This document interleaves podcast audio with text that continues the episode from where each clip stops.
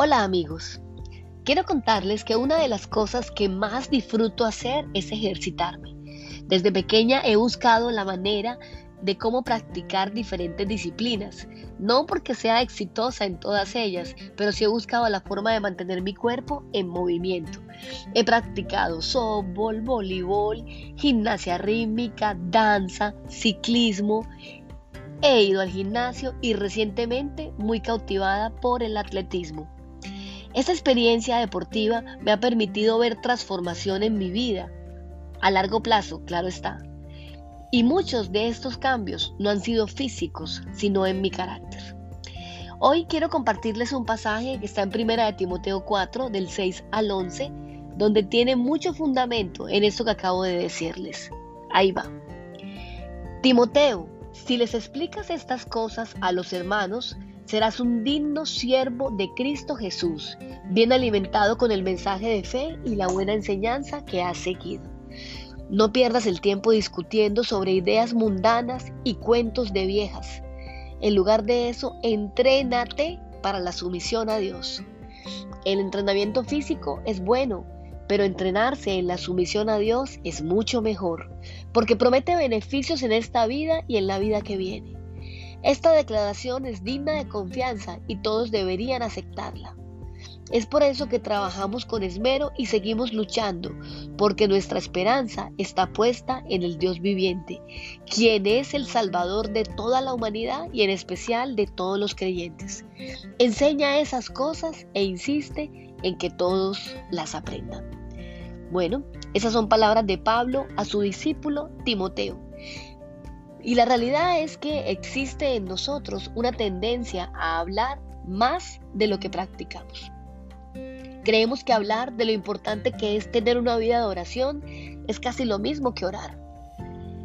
Creemos que exhortar y animar a la gente a que compartan de su fe, de su creencia, de su nueva vida con otros es lo mismo que hacerlo.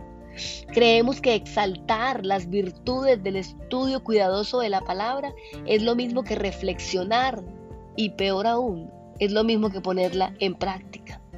Es algo a lo que estamos expuestos todas las personas. Tenemos un riesgo y un peligro al no ser eh, coherentes con nuestro mensaje y nuestro actuar. Como escuchamos alguna vez de nuestro pastor, el discurso tiene que ir acompañado de la acción. No obstante, Pablo reconocía esta debilidad en todas las personas, especialmente en los líderes, y especialmente más entre los jóvenes. Por eso anima a Timoteo a que su vida cristiana no consista en palabras. Esta exhortación que parece haber preocupado seriamente a Pablo, la reitera siete veces en sus dos cartas a Timoteo. Su mensaje es claro y le dice, no te enredes en las muchas palabras porque la vida espiritual no pasa por ese lado. El apóstol Pablo ya le había señalado en su primera carta a los Corintios que el reino de Dios no consiste en palabras, sino en poder.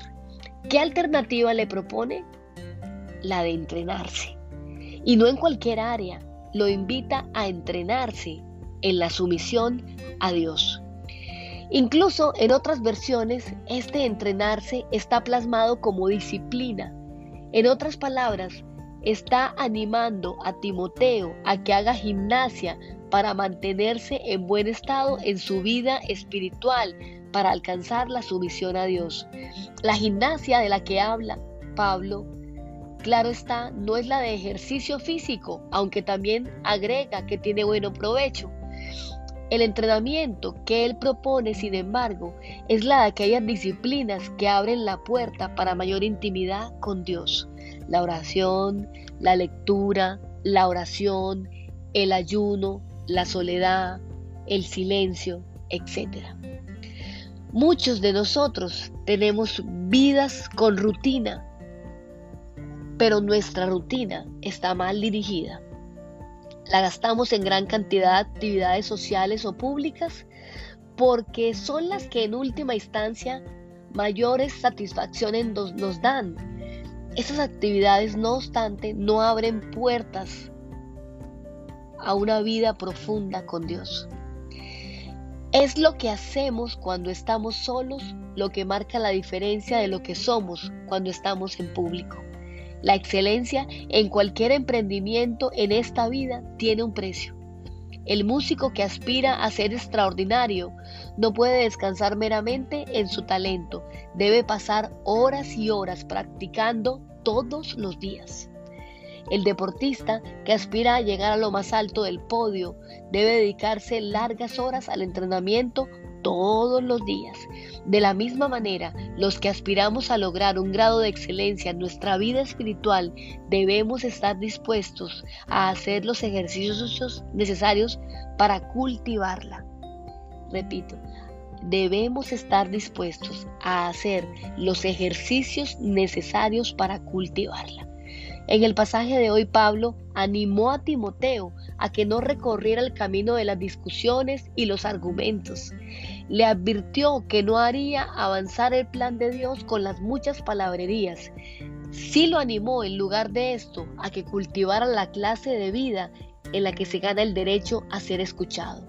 Las personas que asumen el desafío de cultivar una vida donde su conducta y su pureza están a la vista. Ellos serán tomados en cuenta sin siquiera buscar ese reconocimiento. La razón es sencilla, las teorías abundan, pero la vida habla más fuerte que las palabras. Quisiera llevarte a pensar en lo siguiente. Sabemos que Cristo tenía por costumbre apartarse a lugares solitarios para orar. ¿Podría hacerse la misma observación acerca de tu vida? Si tuvieras que medir tu pasión por la vida espiritual, ¿qué puntaje te darías? ¿Cuáles son las dificultades y obstáculos que más han interferido en tu deseo de entrenarte en la vida espiritual?